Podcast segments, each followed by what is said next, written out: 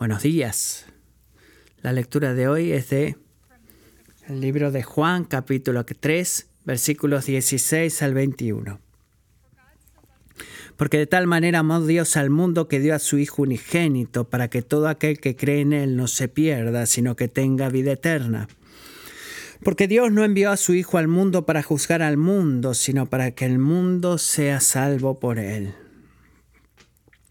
El que cree en Él no es condenado pero el que no cree ya ha sido condenado porque no ha creído en el nombre del unigénito Hijo de Dios.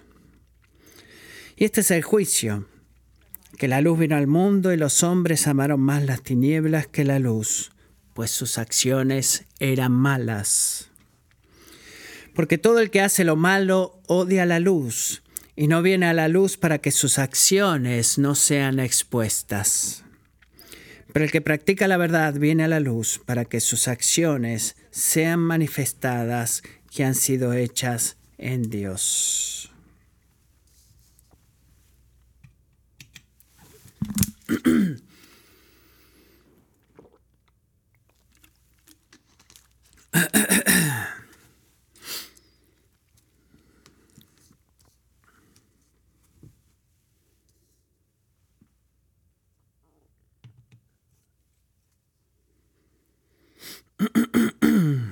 Bueno, Señor, ayúdame, por favor.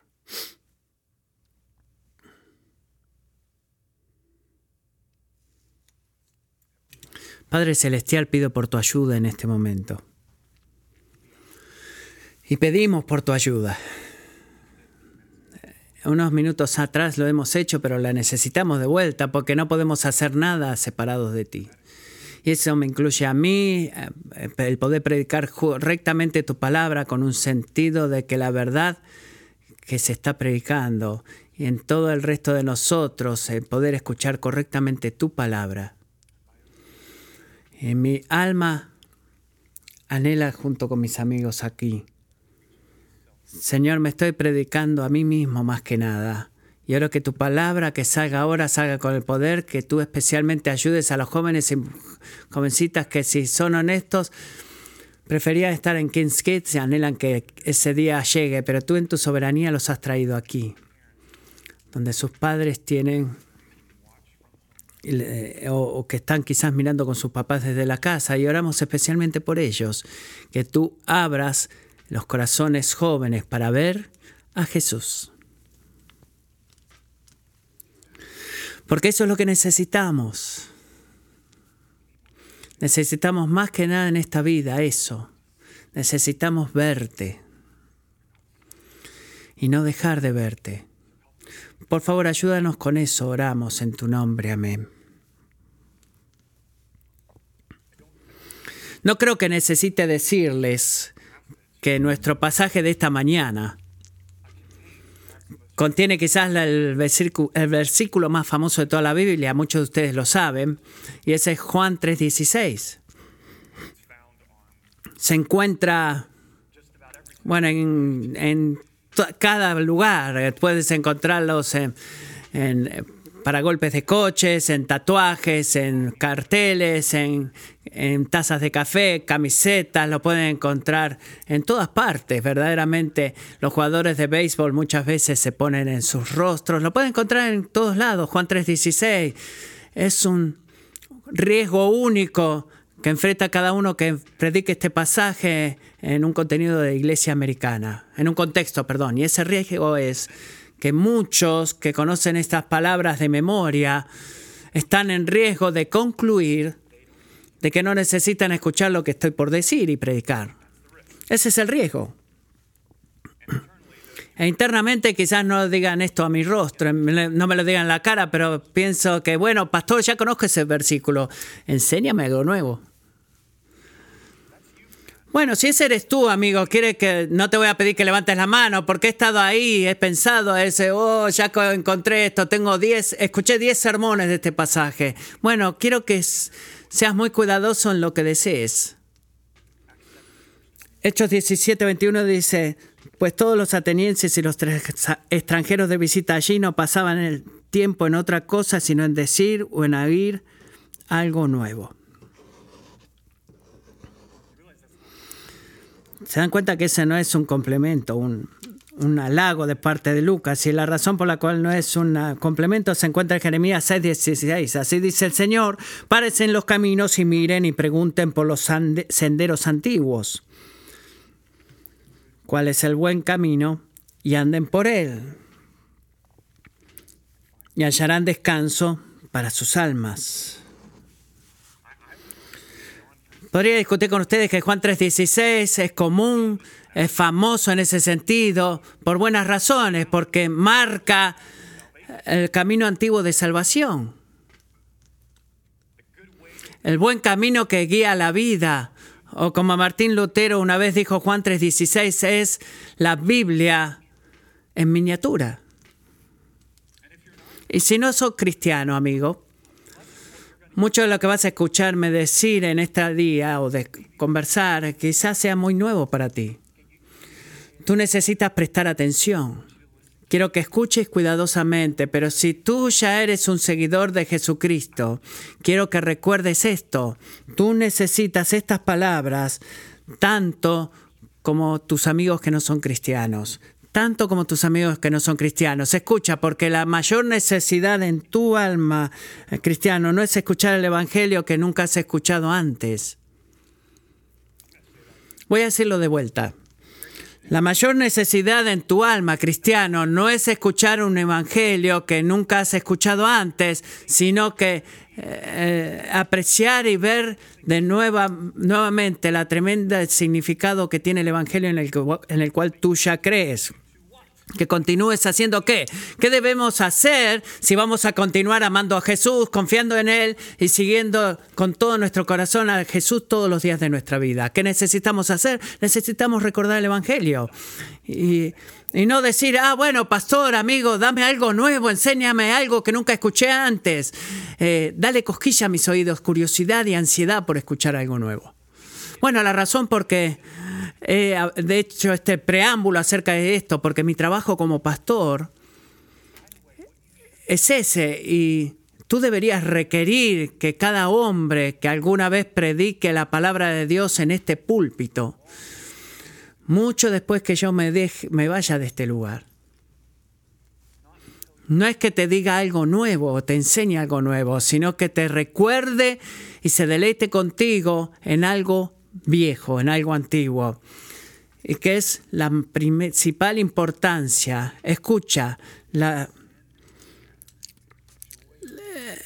el estilo de vida que cambia, que destruye el pecado, que une a la iglesia, que vence la maldad, que revela la gloria de la noticia de Jesús crucificado. Y ese es el Evangelio, amigos. Esa es la buena noticia y eso es lo que la iglesia, por la gracia de Dios, ha echado, ha sido construida esta iglesia en los últimos 30 años. Yo no he comenzado eso. Estoy orando que podamos permanecer de esa forma. Así que si tú has escuchado esto 100 veces, tú debes escucharlo de vuelta yo diría, quiero decirte que necesitas escucharlo más y por eso estoy ansioso de predicar este pasaje, no porque mi alma olvidadiza lo necesita, sí lo necesito, sino porque sobresale sobre todas otras enseñanzas en el Evangelio de Juan, en el lugar en el cual podemos ver a Jesús, el Dios eh, Hijo encarnado en todo su esplendor, porque aquí Juan, el autor del Evangelio, nos confronta con una verdad inamovible. Resumo todo este pasaje de esta forma, que la vida que necesitamos no se encuentra en el pecado que saboreamos, sino en el Hijo que Dios envió. La vida que tú necesitas no se encuentra en el pecado que saboreamos, sino en el Hijo que Dios envió. Y desesperadamente necesitamos recordar eso, amigos. Hoy, mañana, en cada día hasta que volvamos el próximo domingo y nos recordemos otra vez más, una vez más, que la vida no se encuentra en el pecado que saboreamos, sino en el Hijo que Dios envió. Y Juan nos apunta en esa dirección explicando dos cosas. La naturaleza de la invitación de Dios a la vida en Cristo, la naturaleza de esa invitación, y segundo, la razón por nuestra resistencia a ese llamado. Y eso es lo que vamos a ver esta mañana. Él nos da, la vida no se encuentra en el pecado que saboreamos, sino en el Hijo que Dios envió. Y pensemos en qué es esta invitación a la vida que recibimos en Jesucristo. ¿Y por qué tan a menudo nos resistimos a esa invitación? Punto número uno, la invitación del Evangelio es la salvación mediante la fe en Cristo nos enfocamos versículos 16 al 18, que están familiarizados con el contexto, no asumo que sea, lo sea, pero el versículo 16 avanza en la conversación de eh, Jesús con el fariseo Nicodemos del capítulo, versículo 1 al 15, como Juan predicó la semana pasada, perdón, Jas predicó la semana pasada en la necesidad de nacer de nuevo a través del Espíritu de Dios para que nos dé una vida nueva a través de la vida en Jesús tu vida espiritual. Y esa vida espiritual que necesitamos, Juan dice, solo es posible si el Hijo del Hombre, una de las favoritas asignaciones de sí mismo de Jesús, es, como dicen los versículos 14 y 15, es crucificado. ¿Por qué era eso necesario? ¿Por qué Jesús necesitaba ser crucificado? Bueno, porque el perdón es costoso, siempre tiene un costo el perdón, y a menos que alguien pague la pena por el pecado, de nosotros mismos, la tendrías que pagar tú mismo. Y la forma en la que el pecado es muerte es exactamente lo que Jesús experimentó por nosotros. Pero Juan acá hace una transición al versículo 16. La pregunta que es respondida es como que está implicada en por qué Jesús haría eso. ¿Por qué va a hacer eso? ¿Por qué el Hijo del Hombre será levantado y crucificado. ¿Por qué Él debería ser levantado? Eso es una muy buena pregunta. Porque si los, como pecadores desobedientes, ninguno de nosotros merece que Jesús pague el precio de nuestra redención. Así que el versículo 16 nos da la respuesta a lo que aparenta ser, y hay algún debate en esto, el comienzo de la reflexión propia de Juan y meditación en las palabras de Jesús. Versículo 16. ¿Por qué debe ser levantado? Porque de tal manera amó Dios al mundo, que dio a su Hijo unigénito. Piensa en esto. La razón por la cual Dios el Padre envió al Hijo al mundo para vivir por nosotros y morir por nosotros es porque Él nos ama. Ahora, estoy muy al tanto de que en un contexto como este, por muchos años, que ese es un lugar común, incluyendo a los no cristianos. Es un lugar común, incluso para los no cristianos. Por supuesto que Dios nos ama. El pastor sigue diciendo cosas que yo ya conozco. Por supuesto que Dios nos ama, ¿verdad? Dios ama a cada uno, ¿no lo hace? Bueno, no en la mente judía de ese tiempo nadie parpadearía si Juan hubiera dicho, porque Dios ama a su pueblo escogido, Israel. Nadie se hubiera asombrado de escuchar eso, pero el que diga, Dios de tal manera amó al mundo, los judíos dirían, ¿qué? ¿Todo eso? Bueno, eso era verdaderamente escandaloso, era algo increíble, eso destruía todo pensamiento de, entendimiento de la palabra y la actividad de Dios en los judíos. Tú no lo podías encontrar, no ibas a encontrar en los escritores judíos de esa época que escribieran Dios amó al mundo. Y Juan nos dice acá que el Padre no envió al mundo solamente porque amaba a Israel, sino que envió a su Hijo porque Él ama al mundo. Es una humanidad pecaminosa unida en oposición a la autoridad de Dios. Eh, me gusta como J.C. Rall describe este. El amor del que se habla aquí no es ese amor especial con el que el Padre considera a sus propios elegidos, sino esa gran piedad y compasión con que mira toda la raza humana. Su objeto no es simplemente el pequeño rebaño que le ha dado a Cristo desde la eternidad, sino todo el mundo de los pecadores sin excepción.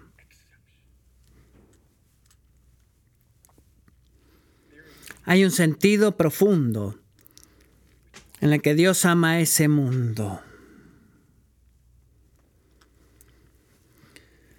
A todos los que ha creado Genocida, dictador, hombre cruel, que alguna vez caminó en este mundo. A todos los que ha creado, los mira con piedad y compasión. ¿Es ese tu corazón, amigo? ¿Es esa, ¿Es esa tu postura hacia el mundo o tú condenas al mundo? Y odias al mundo y haces lo mejor para permanecerte alejado y mantener a tus hijos alejados del mundo lo más posible. Alabado sea Dios que Él no, no nos sigue nuestros pasos en esos caminos, no ellos. Y no, no fue en ese momento ni no ahora, no porque el mundo sea sea digno de ser amado. No hay nada hermoso de un mundo lleno de pecadores a los ojos de un Dios santo. No merecemos su amor, ni tampoco, escuchen, Dios nos ama porque Él fue contraído por un tipo de estándar externo que requeriría a Él que nos amara, a pesar de nuestra animosidad hacia Él o falta de animosidad hacia Él. Y que diga, bueno, Dios es amor, así que Dios tiene que amar. No, para nada. Eso no lo retiene a Él, eso no lo contrae a Él. ¿Por qué? Porque Dios es el estándar. Y la absoluta voluntad y libertad de su voluntad, Él escogió amarnos a nosotros. Así que ese es el don de salvación a la vida para aquellos que no merecen nada más que la muerte. Así que Juan nos confronta con esta realidad, que la magnitud del amor de Dios está visto en la magnitud de su regalo. Porque ser alimentados por el amor santo, la libertad de su voluntad, Dios el Padre nos ha dado su Hijo unigénito.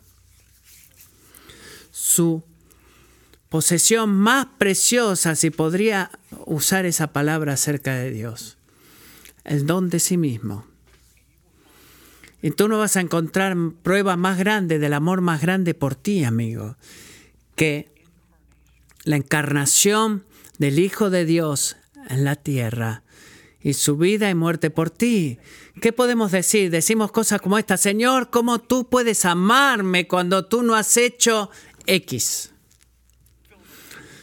Completa los puntos suspensivos, al cual el padre responde diciendo, en mi hijo, hijo mío, te he dado a ti mucho más amor inmerecido e inmesurable que la X. Amén. Gracias Señor. Porque el Padre no envió a su Hijo, aclaremos esto, porque Él no lo envió porque, porque lo tenía que hacer. Pero una vez que el Dios eterno escogió en amor hacer un camino para la eternidad, no había otra opción, porque no había otro redentor que sobreviviera. Así que el segundo Adán vino para obedecer por nosotros. Y como el Hijo de Dios, Él vino para morir por nosotros. ¿Por qué? Miremos de vuelta a Juan 3. ¿Por qué Él hizo eso? Ese propósito para aquel que en Él cree. Cualquiera que cree en Él, aquel que confía en Él, aquel que depende de Cristo para librarte a ti del juicio de Dios, del juicio que no merecemos y darte una relación de amor. Cualquiera que cree en Él no perecerá, no morirá, no se pierda, sino que tenga vida eterna. Quiero que escuches muy cuidadosamente, me escuches muy cuidadosamente, amigo. Porque sea que sos cristiano o no, esto es verdad. La mayor necesidad espiritual en tu vida es no como convertirte en alguien mejor. Jamás. Y no me importa cuántos libros el Barnes Noble han leído que te tratan de convencerse de eso, pero la mayor necesidad espiritual que tienes es ser liberado de la ira de Dios por culpa de tu pecado. Esa es tu mayor necesidad, siempre que ninguno de nosotros somos lo suficientemente buenos, ninguno de nosotros merece la aprobación de Dios, somos todos pecadores y la buena noticia del Evangelio es que Jesús no ha venido al mundo para condenarnos, sino que vino al mundo para qué? Para salvarnos, ¿verdad? En nuestro pecado no necesitamos a que Jesús venga y nos condene. ¿Qué necesitamos en nuestro pecado? ¿Qué dice Juan? Somos condenados, ya, ya somos condenados. Esa es nuestra base, nuestro punto de partida. Jesús vino al mundo para salvarnos, lo que significa que tenemos una opción que tomar. ¿Vas a confiar en Jesús o no? Verso 18. El que cree en Él no es condenado. Pero el que no cree ya ha sido condenado porque no ha creído en el nombre del unigénito Hijo de Dios. ¿Pueden ver una palabra repetitiva en este versículo? ¿Puedes verla? ¿Cuál es? Creer. Aquel que cree. ¿Qué crees tú acerca de Jesús? Esto es lo que Juan te pregunta. ¿Y cómo vas a responder a Jesús? No es un tema moral neutral, sino que es la base de tu condenación si lo rechazas o la base de tu salvación si confías en Él. No hay un tercer camino o opción número o letra C, perdón. No estoy tan seguro qué hacer de Él, pero creo que algún día me decidiré. Eso suena humilde, sencillo, suena intelectualmente sofisticado, pero amigos, esa no es una fe salvadora. Ese escepticismo que falla en tomar a Jesús y su palabra y confiar en Él de acuerdo a, lo que dice, si vamos a ese lugar, tú no estás rechazando una figura religiosa, tú estás rechazando a Dios mismo. Y en base a eso, tú estás, permaneces condenado aquí mismo y ahora mismo delante del trono de Dios y de su majestad, ahora mismo. Quizás tú estás en proceso, ¿verdad? Quizás estás luchando con lo que Jesús tiene que decir. Y quiero decirte esto muy directamente, incluso a ustedes que nos están viendo desde casa. Si ese es el caso, tú estás en el lugar correcto. Estás en el lugar correcto. ¿Por qué?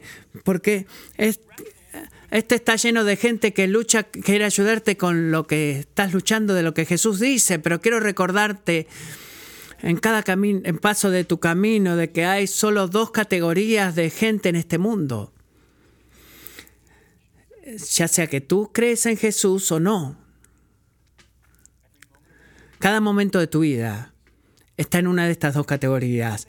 Y la fe salvadora, el creer en Jesús, no es una apertura a lo que Él tiene para ofrecerte, sino que es una confianza con todo tu corazón. Es como si jugaras al póker, es estar metido todo ahí. Es lo que Juan quiere decir con, ah, cuando dice a, aquel que crea en Él, no si cree si Jesús existió o si hizo cosas buenas, si tiene herencias buenas, sino que creas en Él cualquiera que cree en Él, que confía en Él, que completamente y exclusivamente en Él para liberarte a ti de la muerte que tu pecado merece. Y si tú has hecho eso, cristiano, bueno, afírmate en eso, seriamente, porque ahora en este momento y por el resto de tu vida, ¿qué dice Juan? ¿Cuál es lo que el Señor te prometió? Tú no eres condenado. Piensa en eso. El juicio del el juez del universo, perdón que conoce todas las cosas y ve todas las cosas, los ojos en los cual, delante de los cuales todo pensamiento es revelado y cada acción es visible y expuesta delante de ese juez. De que la opinión de él vale mucho más que la tuya propia, cristiano. Recuerda que no eres culpable delante de esos ojos, delante de ese juez. Pero Matthew, tú no sabes lo que he hecho, quizás pienses. Tú no sabes cuántas veces lo he hecho.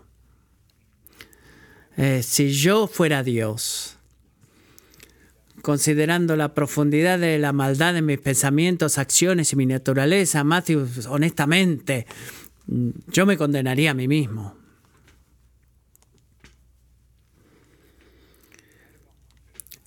Estamos en lo correcto acerca de una cosa. Dios sabe.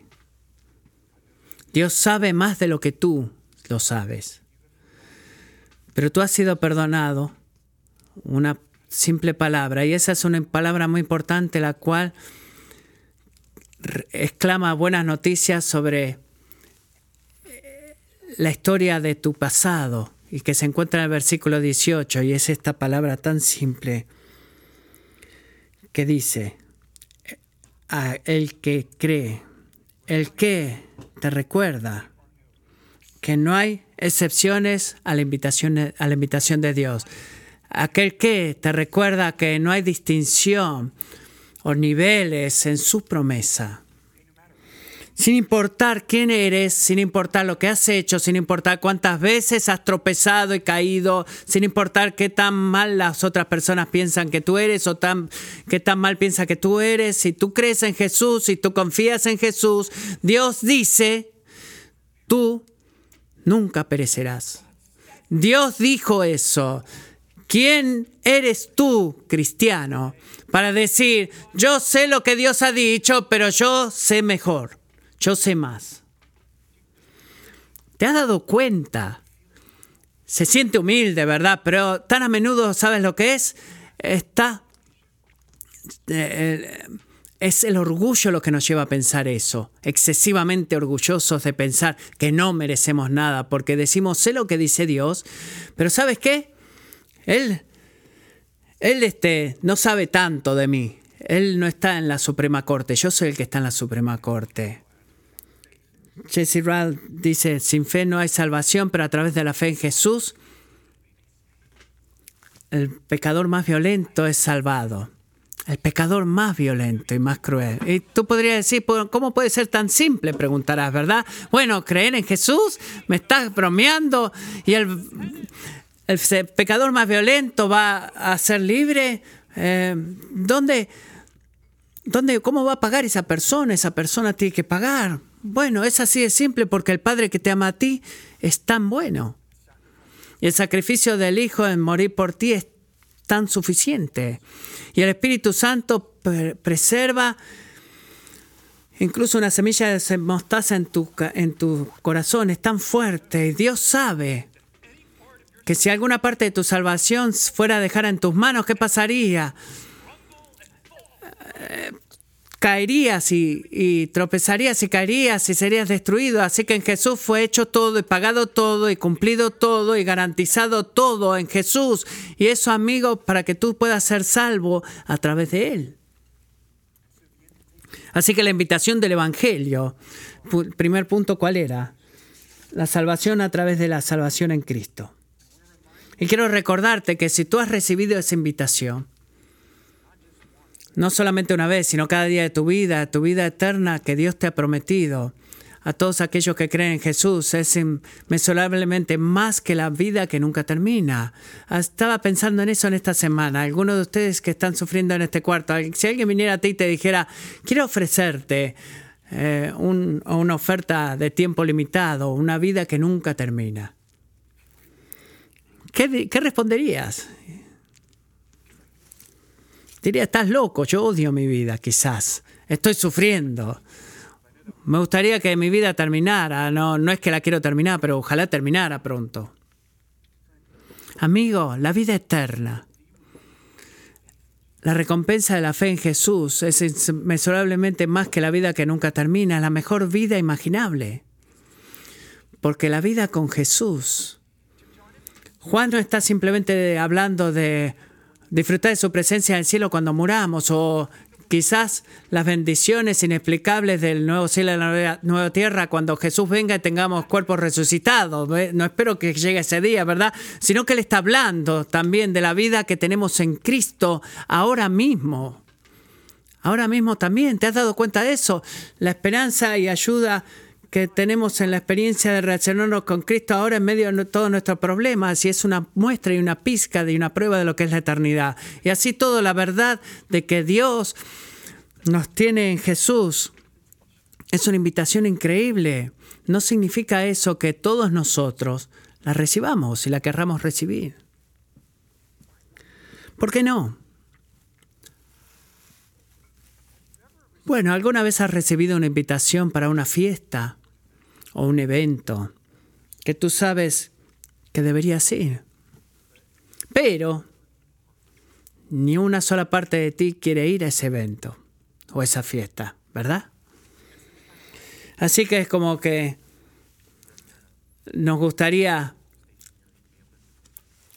eh, que nos diera una invitación telefónica en vez de mandarnos una tarjeta de invitación, porque nos sentimos no menos culpables de rechazar una invitación telefónica. Eh, decimos, ay, wow, me olvidé que era tu cumpleaños o la fiesta tal, lo que sea. Eh, pero si te manda la invitación es como que te sientes más culpable de no ir, ¿verdad? Pero cuando estamos hablando de la invitación del Evangelio, no estamos buscando no estamos buscando excusas, sino que nacimos con una excusa. Piensen esto. Punto número dos, nuestra resistencia al Evangelio está arraigada en nuestro rechazo al arrepentimiento. Versículos 20 al 21.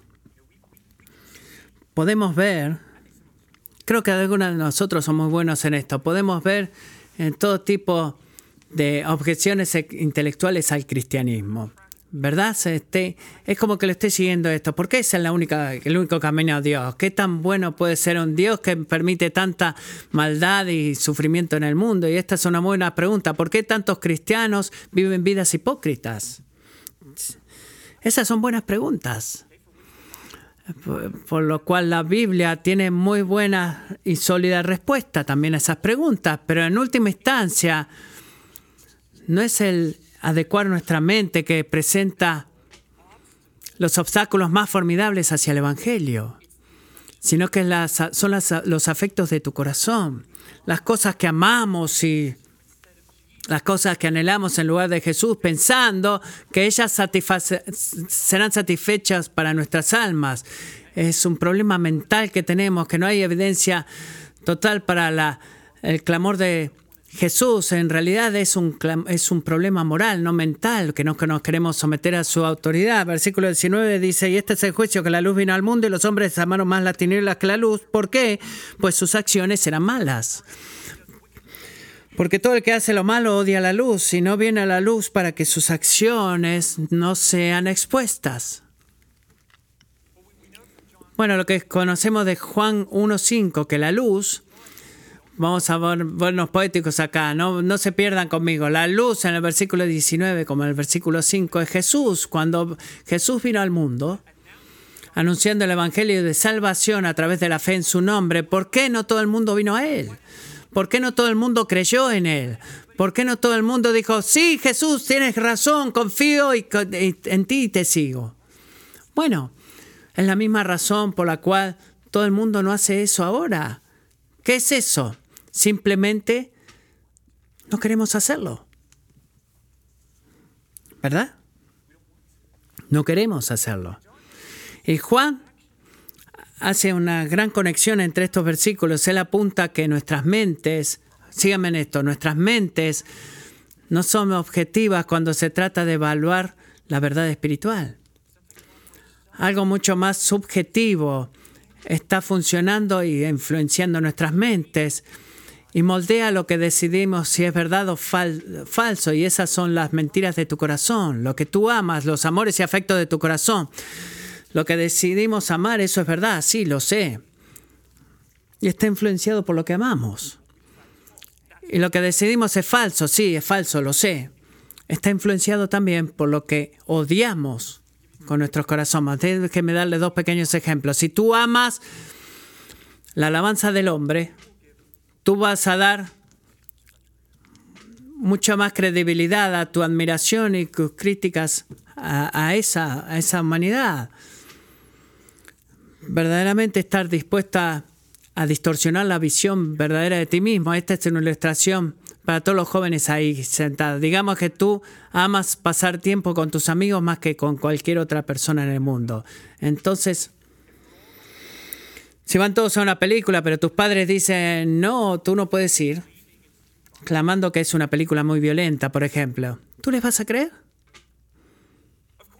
Por supuesto que no, por supuesto que no. Inmediatamente vas a comenzar a discutir con ellos si tus padres están completamente errados de la película y que no es violenta para nada. ¿Por qué no ve la película? No, no importa, porque yo sé que no es tan violenta, ¿por qué no la puedo ver? Bueno, Lo que pasa es que tú actualmente no lo sabes porque no has visto la película, pero eso no importa. Eso no importa para nada, porque tú quieres pasar tiempo con tus amigos. Y por eso vas a escoger ¿Qué quiero escoger acerca de la película? No es violenta para nada. Y ahí está, eso funcionará. Y vas a escoger eso de acuerdo. Misa, versículo 20. Juan simplemente dice que hacemos lo mismo espiritualmente, las mismas dinámicas. ¿Por qué rechazamos a Jesús de que venga a nuestra vida? Porque no nos gusta Jesús. Odiamos la luz. ¿Por qué odiamos la luz? En todas las imágenes que lo vemos se, se ve como amoroso. Bueno, porque amamos las tinieblas amamos nuestros caminos pecaminosos, amamos guiar nuestro propio camino y si somos honestos, muy profundo en nuestro corazón, sabemos que venir a Jesús significa estar de acuerdo con su eh, declaración de los caminos eh, eh, impíos y someter nuestra voluntad a la suya y sabemos eso en un mundo de venir a Jesús, en una palabra, venir a Jesús reclama arrepentimiento y no nos gusta ese tipo de exposición, para nada, no nos gusta ese tipo de, de, dejar las obras malvadas que nos gusta hacer. Este, Jesús dice que no debemos hacer porque lo que es exactamente eso lo que nos gusta hacer. ¿Qué es lo que hacemos? Nos decimos a nosotros mismos la razón por la cual no creo en Jesús, porque no creo que lo que Él diga verdaderamente sea cierto, no estamos completamente convencidos de que sea verdad todavía. Pero en realidad, amigos, no creemos en Jesús porque no nos gusta lo que Él tiene para decir. Es un un asalto a, nuestro, a nuestra vanidad, a nuestro orgullo.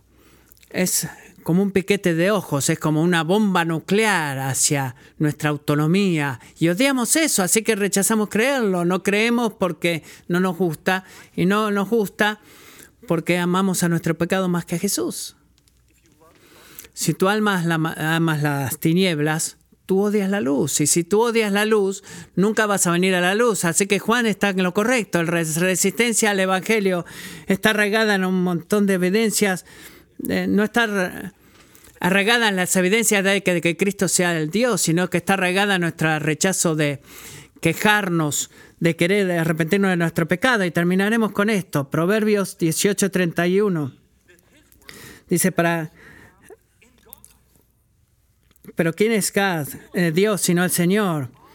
Él es el opuesto del versículo 20. Versículo 21 es seco por una crítica distinción. Miremos esto. Hacer lo que es verdad es opuesto de hacer cosas malvadas. Versículo 20. Venir a la luz. Versículo 21. Es lo opuesto a odiar y rechazar la luz. Versículo 20. Pero los que no, no cristianos en versículo 20 rechazan a Jesús, ¿por qué? Dejemos que su palabra sea expuesta. El cristiano del versículo 21 no cree en Jesús para que sus obras sean expuestas. Él viene a la luz, él cree en Jesús. Él hace lo que es verdad, él sigue a Jesús con el resultado final de que él y todos a su alrededor reconocen algo, ven algo, ¿qué es eso? De que cada buena obra de fe en esa vida cristiana ha sido cumplida por el poder de Dios. Piensa de esta forma. La alternativa a la maldad no es la autojustificación, sino la obediencia humilde eh, llena de poder por el Evangelio. Es lo que Juan dice. Así que cristiano, recuerda, existe solo una explicación por la cual tú has venido a Jesús en primer lugar. Y es una sola explicación por la cual tú sigues confiando y siguiendo a Jesús en este día. Todas las obras de, fe que ves en tu vida son, son, necesarias, pero no apuntan a ver qué tan grande eres tú, sino qué tan fiel es tu Salvador.